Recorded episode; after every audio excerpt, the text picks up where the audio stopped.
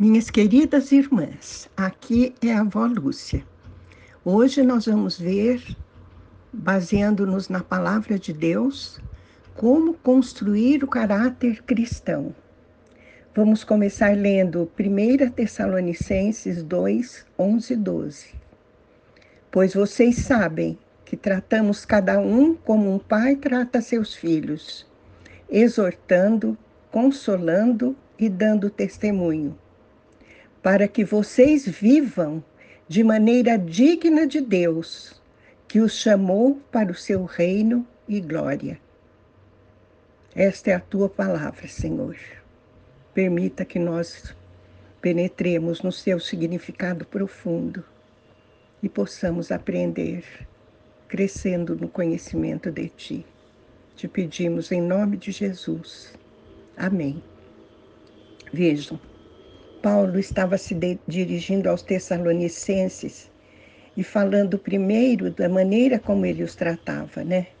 Como um pai trata seus filhos, exortando, consolando e dando testemunho, quer dizer, dando exemplo, para que eles vivessem de maneira digna de Deus. E Deus nos chamou para si, para o seu reino e glória. Então, Viver de maneira digna de Deus é ter um caráter cristão, minhas irmãs. O caráter cristão consiste na união de qualidades mentais e éticas que o capacitem.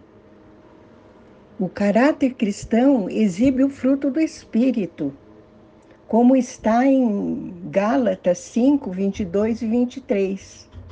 O fruto do Espírito é amor, alegria, paz, paciência, amabilidade, bondade, fidelidade, mansidão e domínio próprio. Está descrevendo Jesus, né? E tem que descrever-nos também, irmãs, quando atingirmos o pleno caráter cristão. Um exame cuidadoso do ministério de Cristo revela que entre as virtudes que caracterizavam sua vida, Quatro qualidades destacavam-no de todas as demais pessoas, como o Filho unigênito de Deus: a obediência, a submissão, o amor e a oração. Essas quatro qualidades estavam sempre presentes na vida de Jesus, a ponto das pessoas o reconhecerem como Filho unigênito de Deus. Alguém pode pensar: será que o Deus encarnado escolheu edificar sua igreja sobre o fundamento dessas quatro qualidades? Parecem características de uma pessoa fraca, de alguém que depende totalmente de outra para ter direção, motivação e confiança. Acontece, minhas irmãs, que era exatamente isso essas qualidades descrevem perfeitamente a relação de Cristo com o Pai. A força de Cristo vinha de sua dependência do Todo-Poderoso.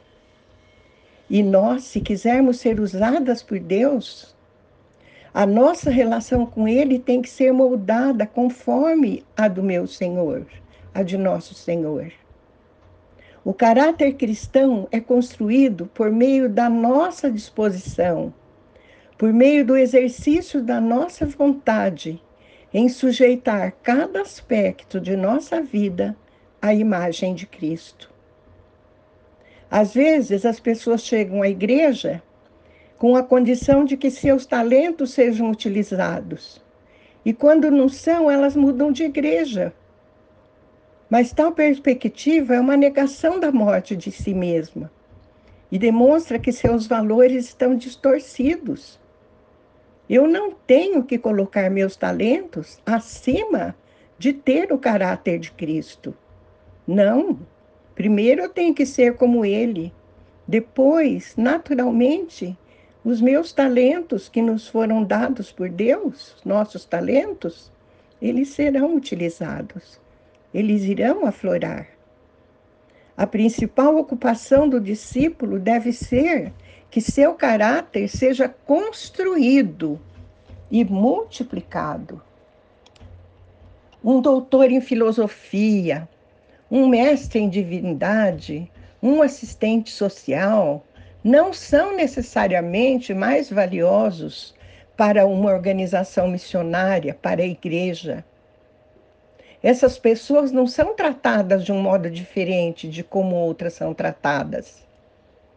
Todas nós procuramos fazer discípulos, mas sabemos que isso é impossível sem que sejamos primeiramente discípulas. Precisamos conhecer a Deus antes de torná-lo conhecido. O discípulo, minhas queridas, emprega qualquer dom ou talento que construa o reino ou edifique o corpo. Ele confiantemente deixa de exercer habilidades que possam nutrir seu orgulho ou impedir sua maturidade cristã.